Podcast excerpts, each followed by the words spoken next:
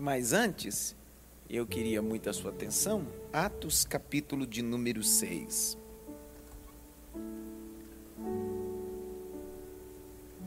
Atos 6. Destacar a importância do ministério de emergência, o diaconato da igreja. Capítulo 6. O versículo é 1. Ah, Atos 6, 1.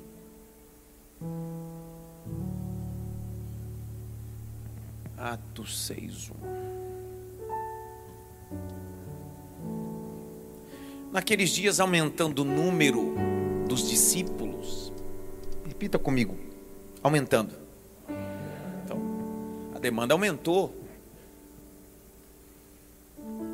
As coisas da igreja primitiva prosperaram.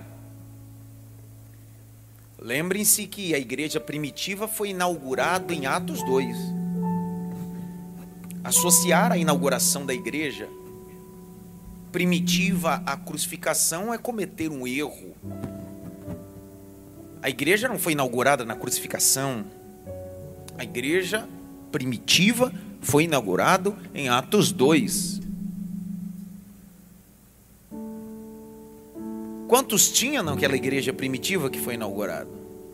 120. Vamos lá? Olha lá o texto. Atos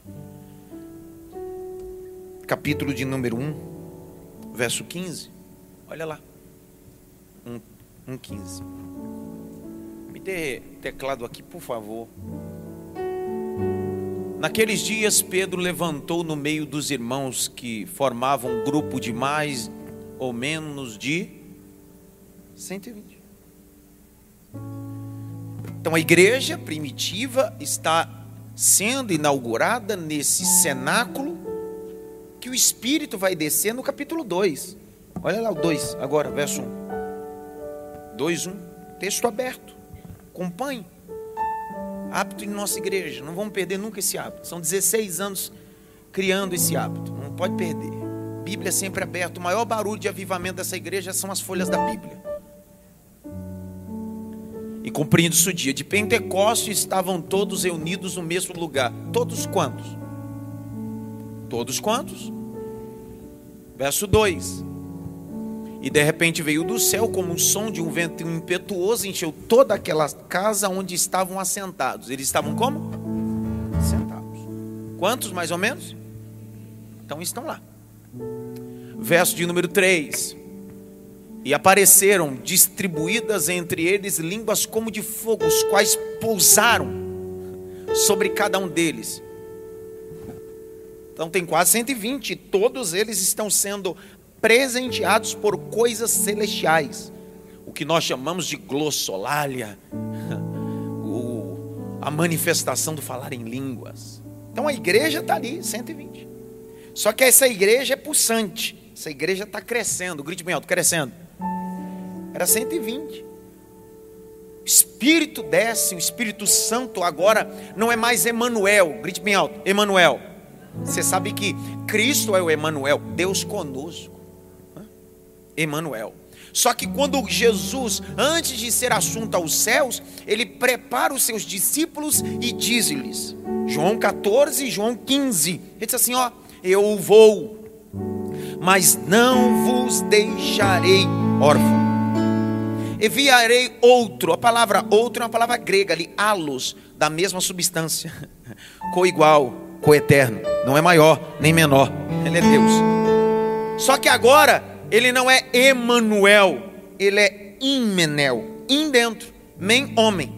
É o Deus dentro do homem. O Espírito Santo agora está dentro do homem. Então, após a descida do Espírito, agora o Espírito está dentro de 120 homens. E não só homens, mulheres também. Capítulo de número 1 verso 14. Olha aí.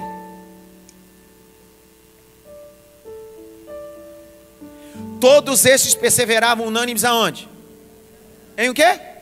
Não existe descida do Espírito com conversa fiada. Eu vi um glória. Não existe descida e manifestações do. O céu, Nelson, não existe poder do Espírito conversa fiada. Não tem. Eles estão perseverando em oração. Olha lá. Com as mulheres. Então, nesses 120, tem mulher, tem homem. O Espírito Santo vai encher 120 pessoas.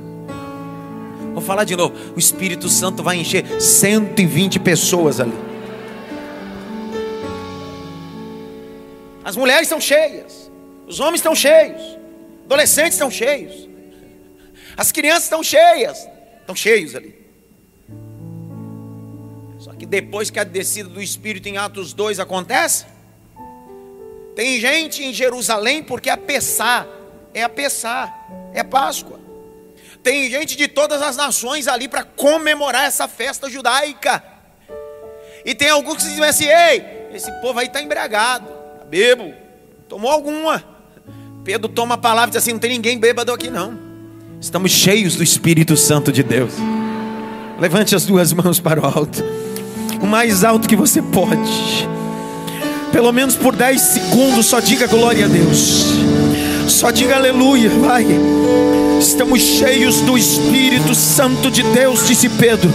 Estamos cheios do Espírito Santo de Deus, disse Pedro. Olha o verso 11, a seguir para você entender do capítulo 2 de Atos. Acompanhe. Eu, por mim, eu vou passar as 12 horas estudando a Bíblia aqui com você. Oh, então, abra essa Bíblia tanto judeus como prosélitos, cretenses,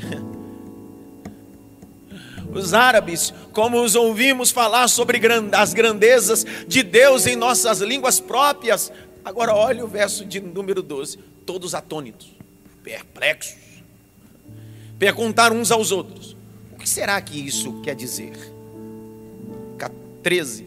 Outros, porém, zombavam, dizendo: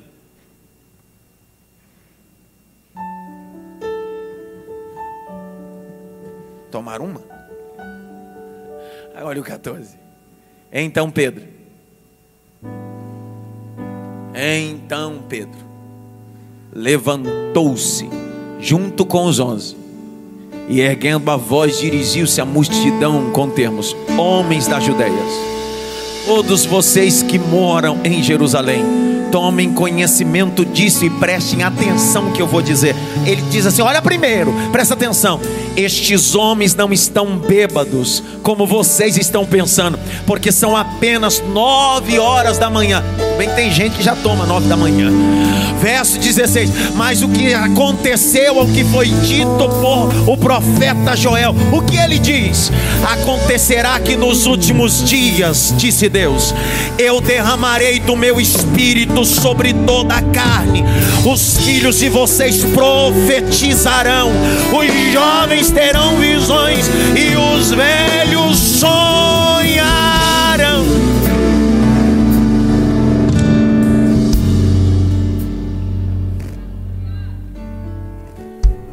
Qual é o sinal que esses 120 não estavam bêbados? Está no verso 41. Olha o 41. Então os que aceitaram a palavra de Pedro foram batizados e havendo o acréscimo.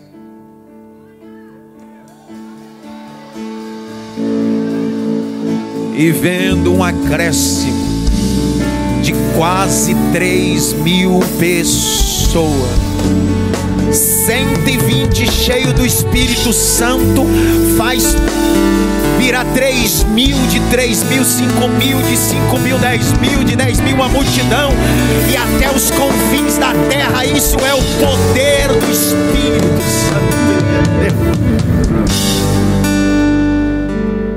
Ele está crescendo.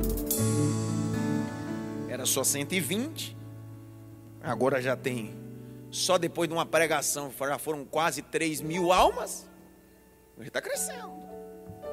Só que cresce a igreja, cresce os problemas. Ninguém falou nada. É, uma, é um cálculo básico. Vamos fazer um Eu não sou bom de Tem alguém bom de matemática aqui? Todo mundo normal, exceto o Rodolfo. Porque ninguém gosta de matemática, só o Rodolfo. Porque a pessoa normal não gosta de matemática. Porque matemática é uma luta. Mas pelo menos o básico a gente sabe. Se cada 12 discípulos tem um Judas, 24 tem dois. 36 tem três. Cara, fica em pé, cara. Você. Por isso que eu estou sentindo um clima leve essa manhã. Eu estou sentindo um ambiente leve. Obrigado, Senhor. O Senhor traz pessoas para o propósito assim. Eu senti, cara, eu falei, cara, tô, tá, por que está leve o ambiente? Por causa disso. Olha lá. Tem jeito, mano. Sempre tem os caluniadores. Quantos no cenáculo? Ninguém sabe mais, eu não sei nem quem é mais cenáculo, pastor. Pelo amor de Deus, quantos no cenáculo? Depois? Agora olha aí Atos 5. 5 não, 4. Atos 4, verso 3 e 4. A igreja está crescendo. E prenderam Pedro e João e os recolheram ao cárcere até o dia seguinte, pois já era tarde. Porém, muitos que ouviram a palavra creram.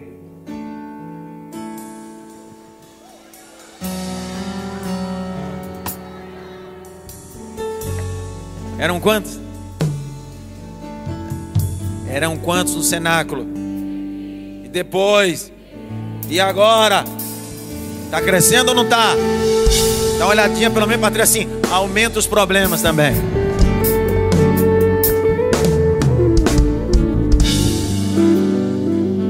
Mas está crescendo, coisa boa, maravilhosa. A igreja cresce, tem 5 mil. Era só 12, agora tem 120. Depois acrescentou mais 3, agora foi mais 5. Top. Maravilha. Agora olha Atos 6. Cresceu? Deu B.O. Vixe. Se um atribulado incomoda uma pessoa, dois atribulados incomodam mais gente. Capítulo 6. Verso 1. Naqueles dias, aumentando. A igreja não para de crescer. Porque quem dá o crescimento? Quem dá o crescimento? Não tem método. Pastor, como é que faz para a igreja crescer? Pode dar um workshop? Abra a Bíblia e o Espírito faz crescer. Não tem esse negocinho. Pastor, é, toca música worship que faz crescer. Conversa. Pastor, toca pandeiro que faz crescer. Conversa. Nada faz crescer a igreja. O que faz crescer a igreja é a palavra de Deus e o Espírito Santo.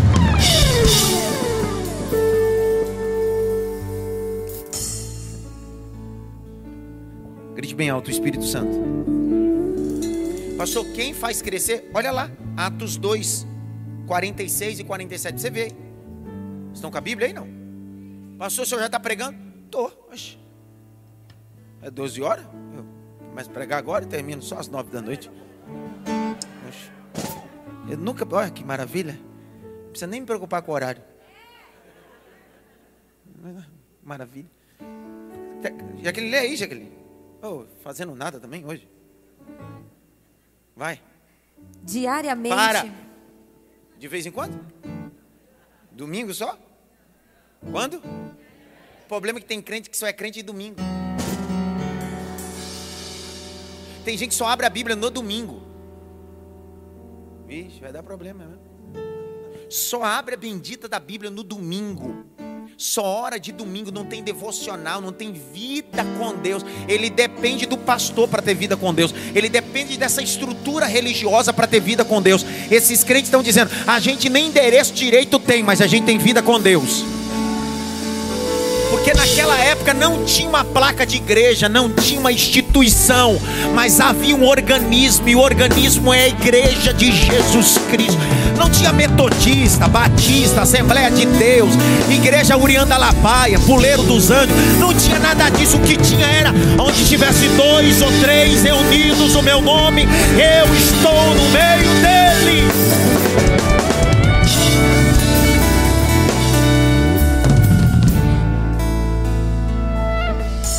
Uma olhadinha pelo menos para três assim. Deixa de ser um crente atrapalhado, cara.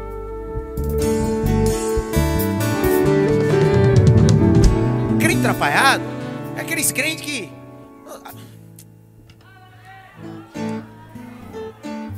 Ei, só, só, só para vocês aqui. Crente atrapalhado é aquele que ele precisa de luta para orar. Se não tiver luta, ele não ora. Se não tiver problema, ele não busca Deus. Oh, essa pessoa tem problema com Deus.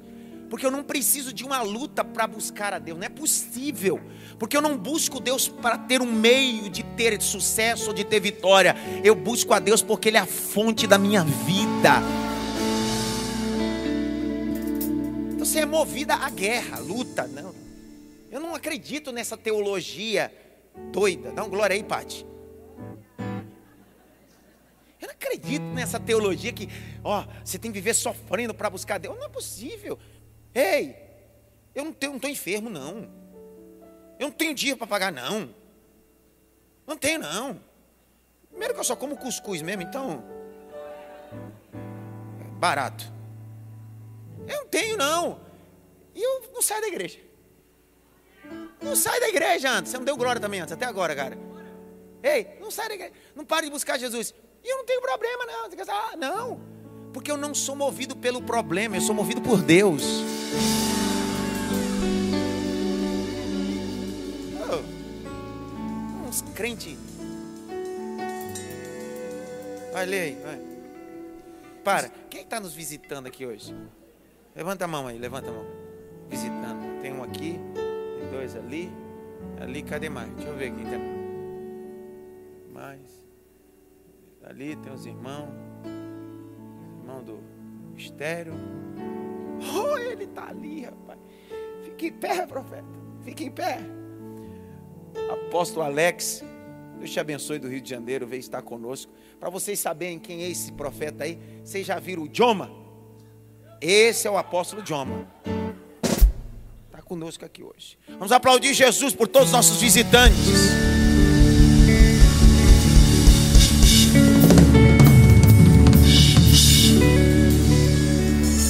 O texto por quê? Leia aí. Diariamente perseveravam unânimes no templo. Partiam pão de casa em casa. Vai pra cá. Elian, fique em pé, Elian. Fique em pé, Elian. Dá aquele glória gostoso, meu filho. Isso, é isso aí. Ele veio, Elian veio. Eles estavam no templo, mas partiam o pão aonde? Vamos eles estavam no templo, mas partiam o pão aonde? Eu, eu, eu disse isso aqui outro dia e torna a repetir para ver se você entende o que é o segredo do reino. Estava em Americana essa semana e falei isso lá também. Que o reino é completamente diferente da nossa mentalidade. Você imagina você está passando na rua e tem um necessitado, um pedinte, alguém te pedindo, e você acabou de sair da padoca. Nós chamamos padoca em São Paulo. É assim ou não? Para nós é padoca. Então a gente sai da padoca. A gente está, nesse exato momento, saindo com um pão doce na mão. Com um coco por cima.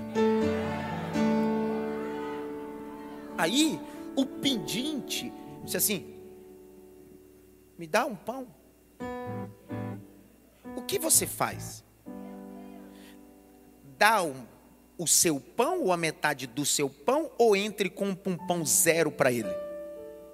Que, que você faz? Ninguém sabe mais. É uma pergunta tão simples, básica, mas é uma dificuldade para responder. Vou perguntar de novo. Você está saindo da padaria. Você está comendo um pãozinho e tem um pedinte. E ele faz assim: Me dá um pão, tio. Aí, o que você faz? Você está comendo um pão. Você dá o seu pão para ele, ou parte o pão com ele, ou entra ou compra um pão inteiro para ele? O que, que você faz? Quem compraria o pão? Levanta a mão. Quem daria metade do seu pão? Levanta a mão. Quem não daria nada? Seja sincero, vai. Pronto, é isso aí. Eu gosto de sinceridade. Vou marcar vocês dois, tá? Viu? Sinceridade pode revelar muita coisa também. Marca ali, tira a foto deles. Poxa, na nossa, na nossa cabeça, ó, pensa comigo. Eu estou comendo um pão, dei uma mordida nesse pão. Ah, se eu tenho dinheiro, a minha cabeça é o seguinte: cara, eu vou entrar, mano. vou comprar um pão para ele. Só que o evangelho não te faz comprar pão, o evangelho te incentiva a partir o seu pão com o próximo. Porque se você entrar para comprar o pão, mostra o tanto de mesquinho e egoísta que você é, porque você não consegue partilhar o que é seu. O que é seu é seu, o que é dos outros é dos outros. E o evangelho não é mais o seu pão, é o nosso pão de cada dia.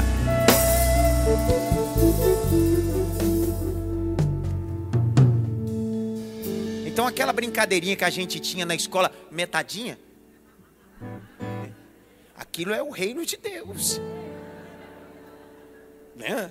Metadinha é o reino de Deus. O reino de Deus te estimula a metadinha. Eu não quero um novo, não, eu quero o seu. Eu quero fazer parte do seu pão. Se não der glória agora, você vai ver. Jesus reuniu os discípulos para a ceia. Jesus sentou os doze e ele. Jesus olhou para os dois assim: tem um pão para cada um, são treze pães, não é assim? Sim ou não? Não, Jesus pega um pão só. E tendo dado graça, partiu e disse: Este é o meu corpo.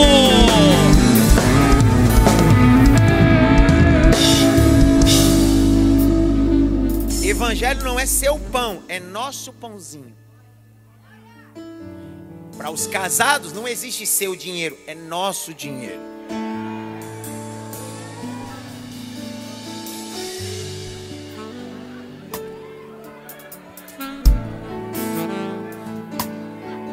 Pastor Alma nunca dá um glória, cara. Quase machou ali agora. Nossa. Eles partilham o pão. O que Jesus disse? Olha para cá. O Jesus disse assim: ó, se você vê alguém com a necessidade de uma túnica, vá no shopping da Judéia e compre e dê para ele. Sim ou não? Não. Ele disse assim: se você tiver duas, pega uma sua. Não compre uma nova, pegue uma sua, porque evangelho é compartilhar. Se a gente pegar esse texto, está escrito assim: ó, diariamente perseveravam unânime no tempo. O que adianta vir para a igreja se você não muda em casa? Vou de novo. O que adianta tu cantar aqui, pregar aqui, fazer tanta coisa aqui se em casa tu não muda? O evangelho não começa aqui, o evangelho começa na sua casa. Levante a mão direita assim bem alto, bem alto. Grite bem alto, Espírito Santo. Fala. Bate pelo menos em três mãos assim. Recebe essa palavra aí, rapaz.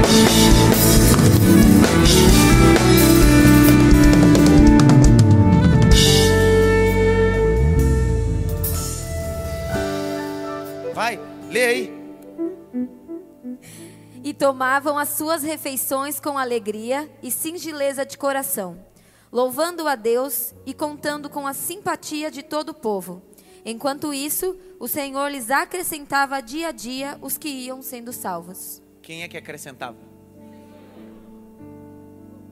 Essa igreja primitiva não precisa de Pedro. Essa igreja primitiva não precisa de ministro de louvor. Eles estão lá, mas não dependem deles para a igreja crescer.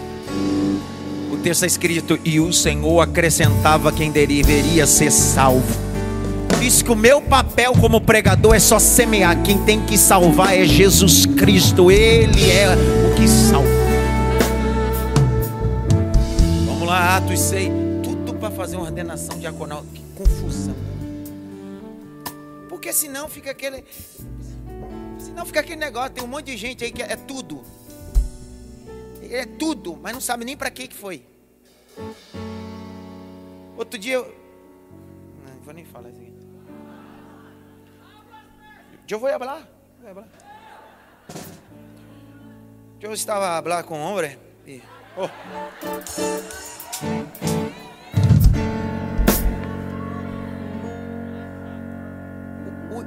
Me perguntou ontem e fez muita propriedade, é verdade, me perguntou e ele disse, pastor, por que, que eu percebo que tem alguns irmãos que chamam o senhor de bispo? O senhor é o que? Bispo, apóstolo, quarta pessoa da trindade? O que, que, que o senhor é? É verdade. Por exemplo, quem congrega comigo aqui há, há muitos anos sabe, por exemplo, Patrícia, Carol, Tati, a maioria dos nossos membros antigos, obreiros antigos, tem o hábito de me chamar de bispo. Por quê? Porque quando eu fui enviado pelo ministério para cá, em 2013, eu fui ordenado pelo ministério como bispo, supervisor, episcopado. Só que bispo é superintendente. Bispo é alguém que faz a superintendência de um ambiente ou de um setor, de um segmento. Você lembra o texto de Tito? Paulo vai escrever a Tito, capítulo 1, diz assim: Eis que já coloquei presbutos, bispos, em Creta, para que seja conservado a doutrina. Então, no ministério, inicialmente que fazia parte, eu era o bispo do ministério na perspectiva teológica e supervisão de pastores. Então, coordenava pastores, como faço até hoje. Pastor, então por que o senhor não assina como bispo? Rapaz, eu estou assinando como Adson Belo. Porque o que vale na frente não é o título, é quem eu sou em Deus. Se você quiser me chamar de diácono, eu sou um eterno diácono. Se você quiser me chamar de cooperador, igual na Assembleia de Deus, me chame de cooperador. Só não esqueça meu nome. O meu nome é Adson. Acabou. Senão a gente fica com aquela briguinha de título. Tem gente que tem título, mas não tem a vocação.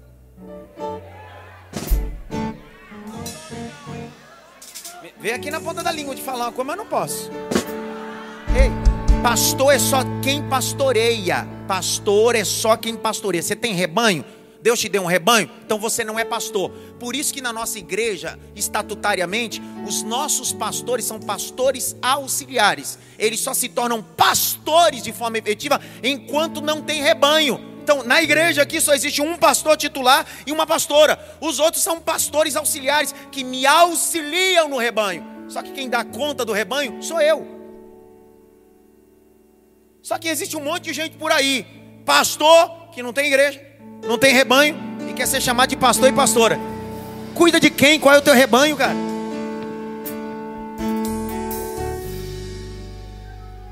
Feliz Natal. Aperta a mão de pelo menos três assim, Feliz Páscoa para você.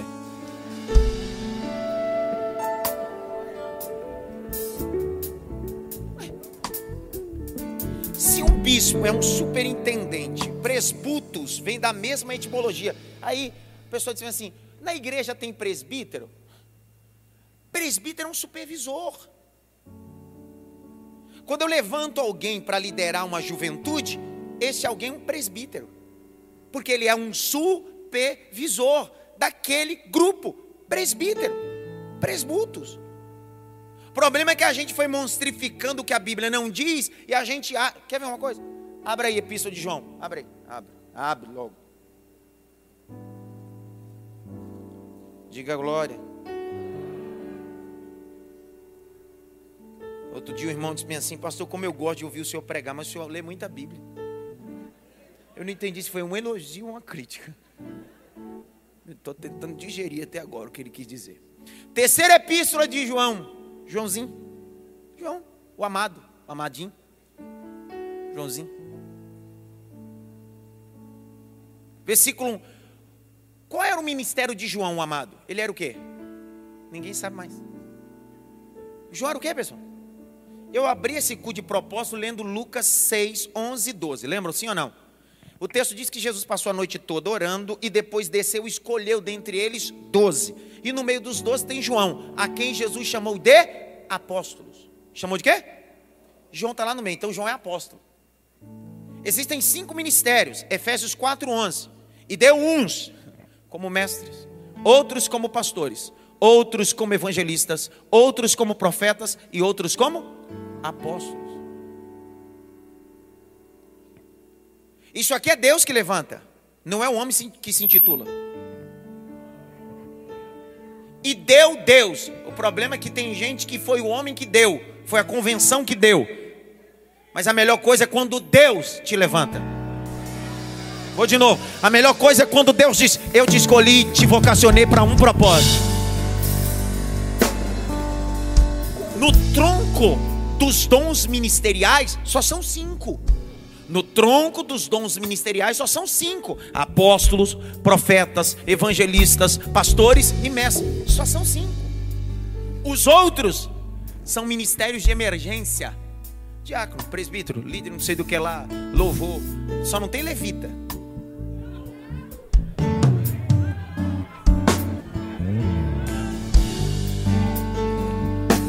Grita para ele, grita para ele, diz assim: pelo amor de Deus, você não é levita. Para ser levita, precisa ser da tribo de Levi. Tu é da tribo de Levi? Então tu não é levita. Não, mas eu toco. Quem disse que levita é quem toca? Quem colocou isso na sua cabeça? Não, mas eu canto. Quer dizer que quem canta é levita? Quem foi que disse isso? O ministério, tá vendo, Leandro? O ministério de levita foi destituído na nova aliança. Na nova aliança você não vai ver levitas porque Deus aboliu o ministério levítico lá na antiga aliança e na nova aliança Deus substituiu. Qual é o ministério agora na nova aliança? Jesus vai dizer lá em João capítulo 4, à beira do poço, meio-dia, que o novo ministério é esse: o Pai está à procura de verdadeiros adoradores que adorarão Ele em espírito. Levanta as suas mãos, rapaz. Adorarão a Ele em espírito e em verdade.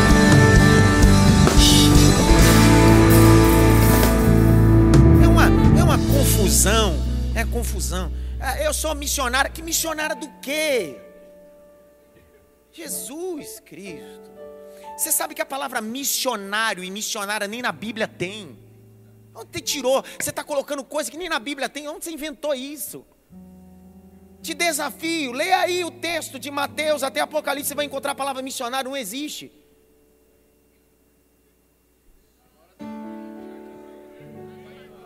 As missionárias agora vai desviar comigo. Pastor, mas eu fui ungido da missionária. Nada contra. Só que tinha um giro de uma coisa que não tem nem na Bíblia. E aí tu está querendo fazer caso de uma coisa que não tem nem na Bíblia e quer fazer confusão. Não tem tranquilo. Eu te chamo até de, de patriarca. Você chegar aqui e dizer assim, pastor, eu fui ordenado a patriarca. Oxê! E aí, patriarca? Eu não tenho essa não, mano. Eu te chamo do que você falar que você foi.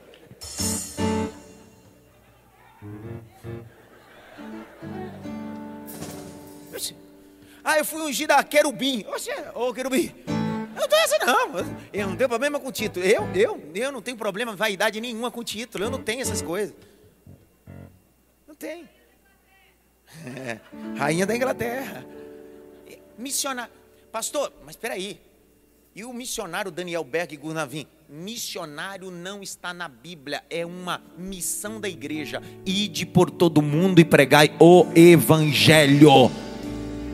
Eu estou falando de perspectiva ministerial estatutária de uma igreja, segundo o escopo da igreja primitiva. A gente deixou de seguir a Bíblia, a igreja primitiva, e começou a colocar coisas que na Bíblia não tem. E por isso que está essa banalização de títulos. É pastor que é pastor que nunca estudou, nunca se formou em nada.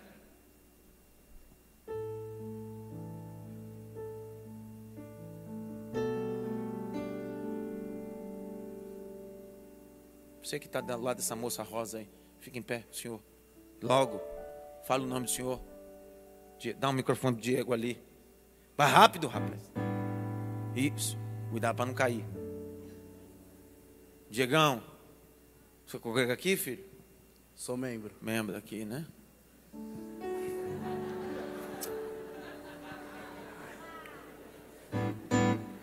Diegão, vamos fazer uma pergunta pra você. É a gente chegando no hospital para fazer uma cirurgia. Cirurgia. Chega lá no hospital para fazer uma cirurgia. E aí seu, sua guia tá o nome do médico. É CRM que chama aquele? CRM. Tá o CRM do médico.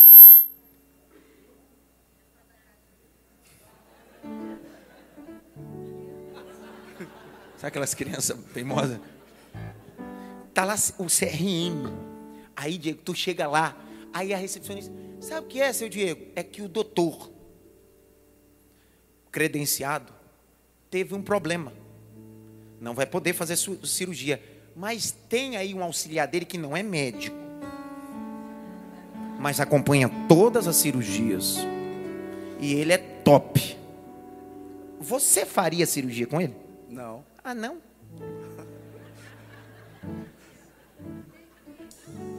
Não quer dizer que o cirurgião que tem CRM estudou não pode errar.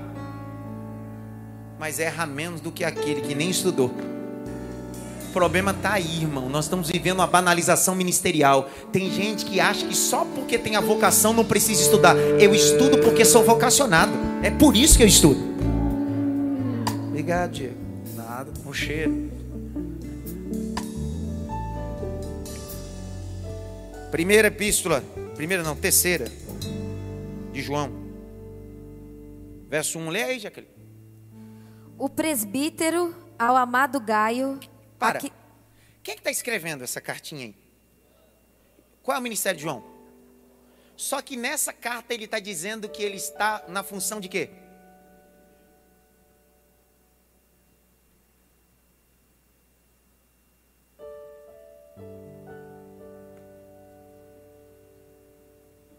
Tem B.O. aí?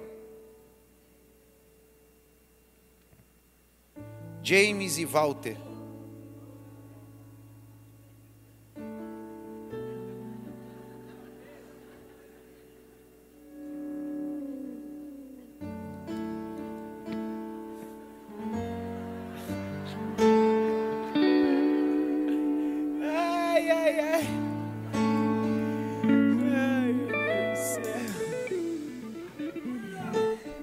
Essas 12 horas vai ser maravilhosa. Põe a mão no coração aí, canta o louvor para Jesus aí. Fecha os olhos aí, vamos cantar um louvor e eu já continuo, vai. Fecha os olhos.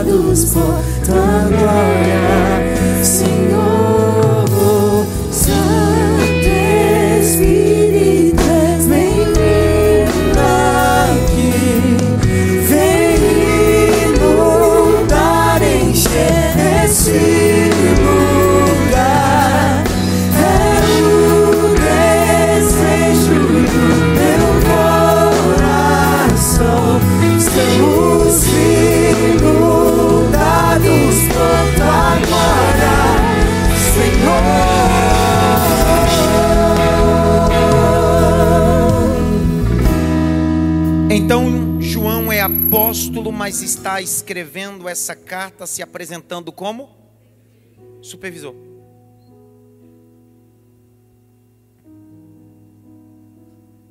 Posso dar um exemplo? O ministério do pastor, o ministério do Alessandro e do Anderson são, é pastor, eles são pastores. Só que eles lideram o diaconato da igreja. O que eles são? Ministerialmente são pastores, mas exercem hoje o que? Presbitério. Superintendente, supervisiona. O presbítero é um tipo de ancião, tipo de alguém que tem, precisa ter respeito. Por que eu estou dizendo tudo isso? É que a igreja cresceu e precisou levantar pessoas para auxiliar. E essas pessoas não poderiam ser, Deus não mandaria um anjo, Deus não falaria o nome de ninguém. É a igreja que precisa se posicionar e entender que essas pessoas estão ali para ajudar. Só que essas pessoas precisam se encaixar em critérios. Abrem Atos agora, capítulo 6.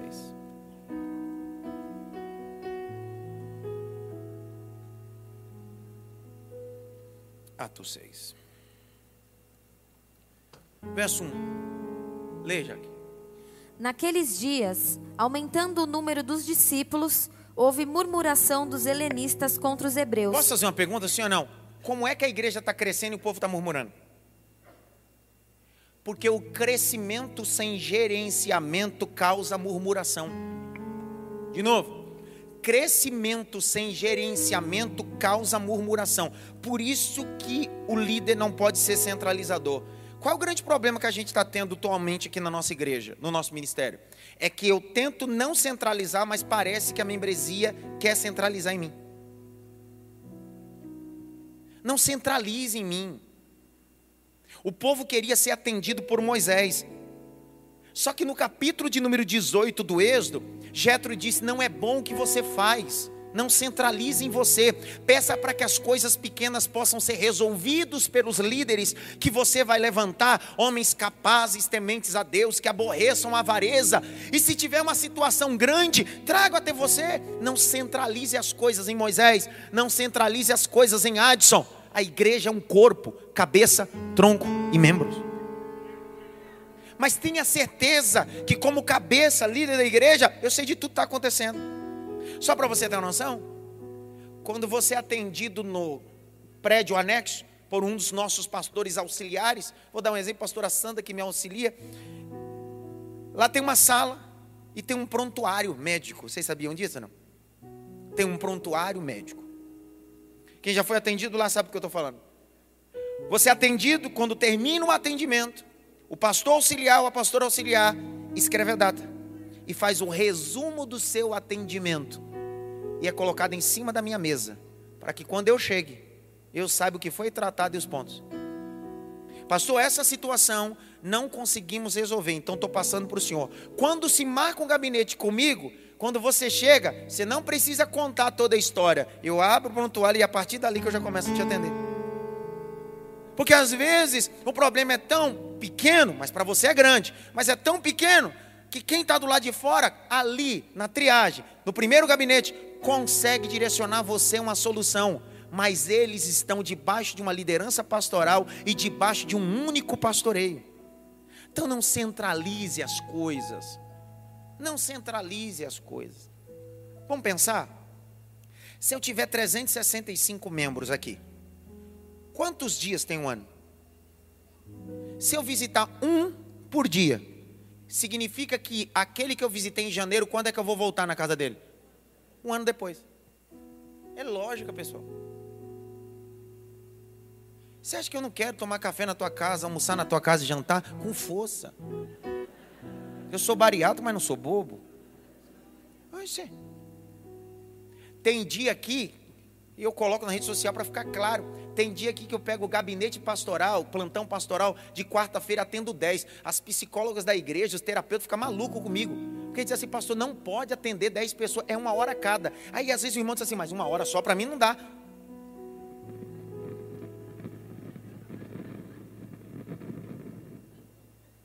Eu queria estar 10 para você, mas primeiro a gente tem um contato, a gente bate papo, a gente vai vendo a demanda, a gente vai. Calma, vai dar tudo certo. Dá uma olhadinha pelo menos, Patrícia. Vai dar tudo certo. Hoje, oficialmente, aqui na igreja sede, nós temos quase 4 mil membros.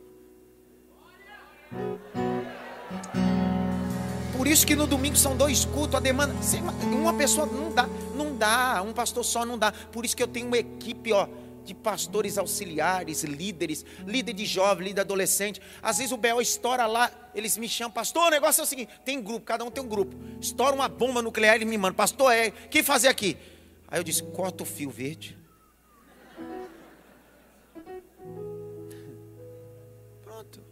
Aí eles vão lá e Pastor, deu certo. Acabou. Por quê? São 21 anos de ministério eu tenho. Existem coisas que não preciso orar. É maturidade ministerial. Existem situações que eu já vivi, já resolvi 50 mil vezes. Eu sei qual é o fio que é para cortar. Existem outros problemas que a gente ora, jejua, mas existem outros que é só saber a cor do fio. Diga glória a Deus por isso. Diga aleluia por isso.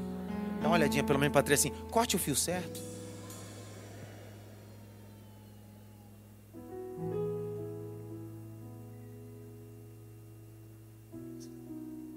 Leia, Porque as viúvas deles estavam sendo esquecidas na distribuição diária. Vou dar um exemplo. Cadê Tati? Tati desviou? Tati não veio hoje?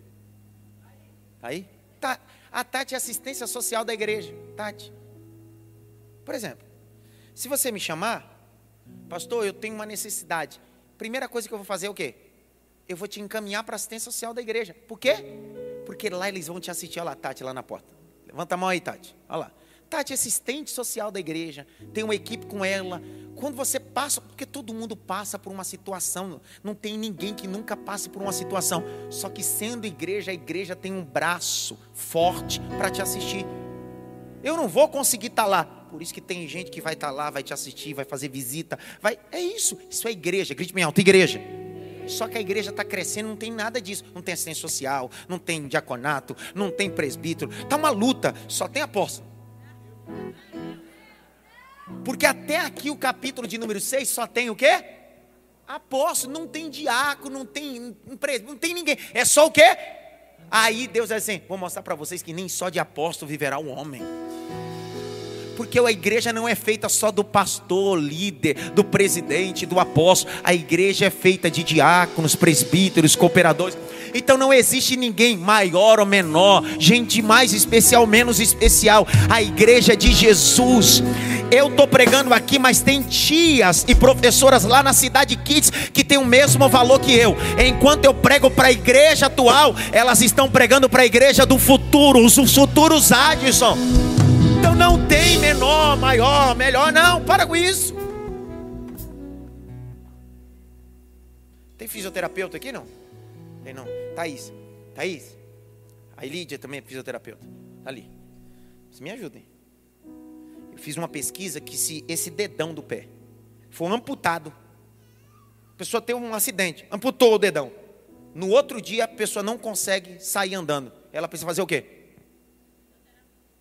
Por quê? Porque esse dedão tem o poder de sustentar o corpo todo. Dá uma olhada para esse dedão. Raridade ele aparece. Encrava a unha de vez em quando. Parece que essa miséria não serve para nada. Tem uns dedão que é feio, parece a cabeça de uma cobra. É ridículo. Aí você diz assim: vontade que eu tenho de cortar isso daqui. Aí de repente, quando você perde, você descobre que ele é tão importante, que ele ajuda no equilíbrio, na sustentação do corpo. Irmão, tem gente nessa igreja aqui que não aparece, não aparece na live, não aparece na rede social, tá lá na sonoplastia, tá lá na mídia, tá lá na Cidade Kids, tá no eventos, tá na lanchonete, mas se não fosse esses dedos, a igreja não ficaria de pé. A igreja não ficaria de pé. Levante as duas mãos, há uma igreja viva nesse lugar.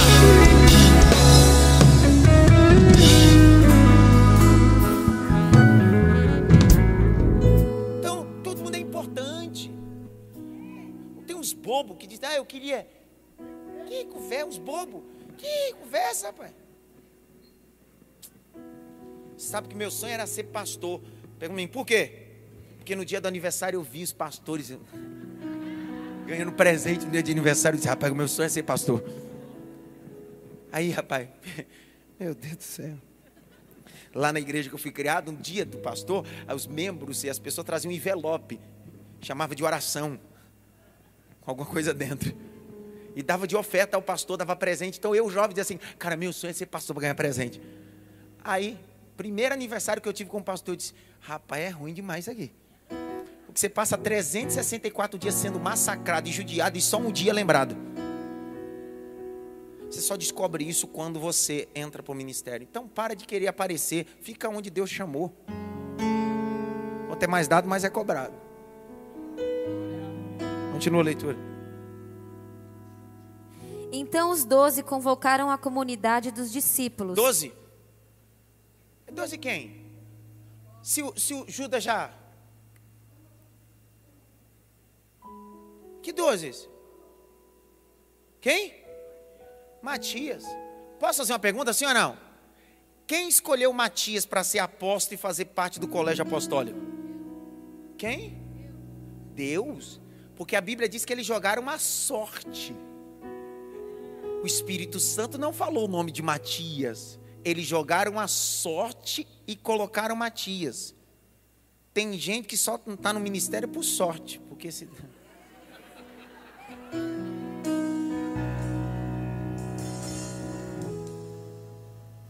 Ninguém fala nada agora. Dá uma olhadinha pelo menos para três assim, porque você não dá um glória agora.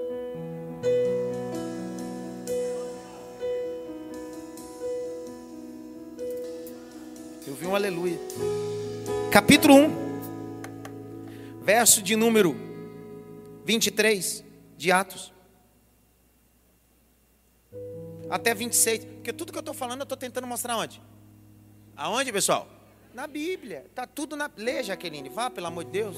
Então propuseram dois: José, chamado Barsabás, também conhecido como Justo, e Matias.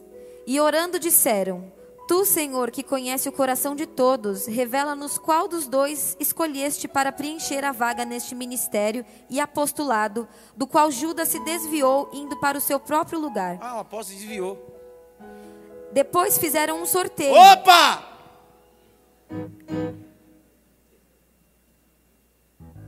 Sorteio. Vai. E a sorte caiu sobre Matias. Aí. Se não fosse a sorte, nem no ministério eu estaria. Porque às vezes você acha que isso é coisa pejorativa. Todo mundo quer ser João, ser escolhido por Cristo. Mas tem gente que Deus decidiu que a sorte caísse sobre ele. Eu queria ser João, mas eu acho que eu sou Matias. Deus poderia escolher qualquer um, mas a sorte apontou para mim de ser eu te escolhi. A sorte caiu sobre você. Foi acrescentado ao grupo dos onze apóstolos. Aí. Então volte lá. Atos 6. Qual versículo a gente parou lá? 2. Então os doze, que a gente está lendo na Bíblia aí que os doze não tem Judas, tem quem? E Matias foi escolhido. Dá uma olhadinha pelo menos para três assim. A sorte caiu sobre você hoje.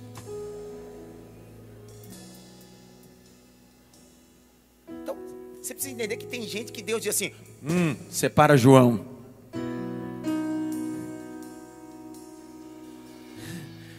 Tem hora que Deus diz assim: ei, anota o nome. Tranquilo. Mas tem outro que Deus diz assim: vai cair a sorte, mas não vai perder a validade. Tem propósito nisso. Tem propósito nisso. Vai, Jaque. Por isso, irmãos, escolham entre vocês sete homens de boa reputação, Olha os critérios. Boa reputação. Vai. cheios do Espírito Cheio do Espírito Santo. e de sabedoria, Sabedoria. para os encarregarmos desse serviço. Serviço. Grite bem alto. Ministério. É serviço. Não ser visto. Entenderam?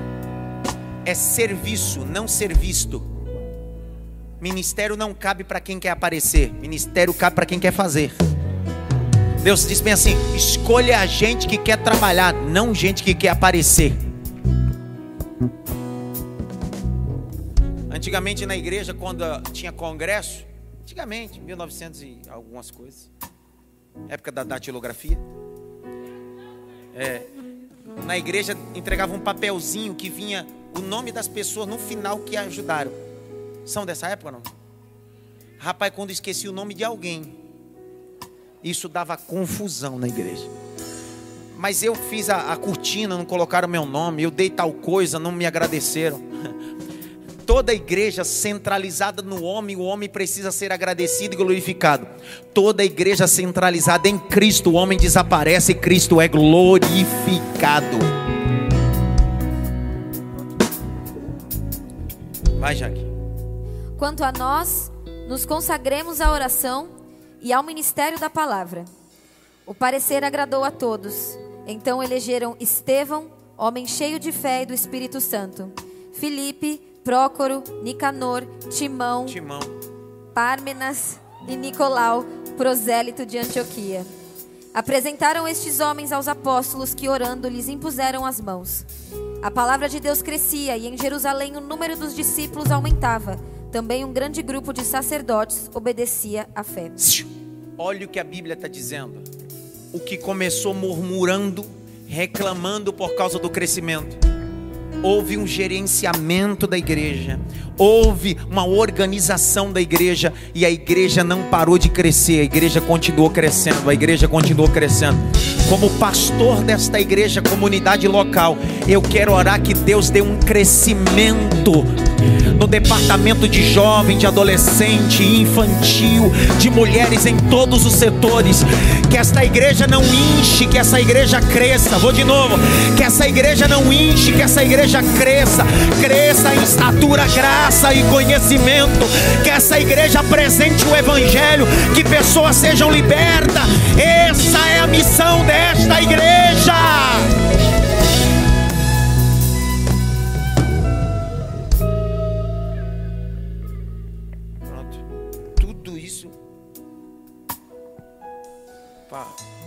Ordenar diácono.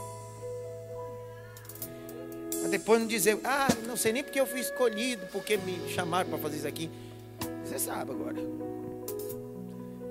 Brincando, alguns já fazem, já são diáconos. Nós só vamos reconhecer agora manhã. Só vão reconhecer.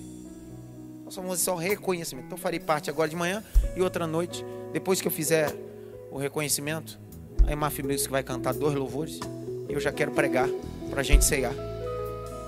Grite bem alto, Senhor Jesus. Muito obrigado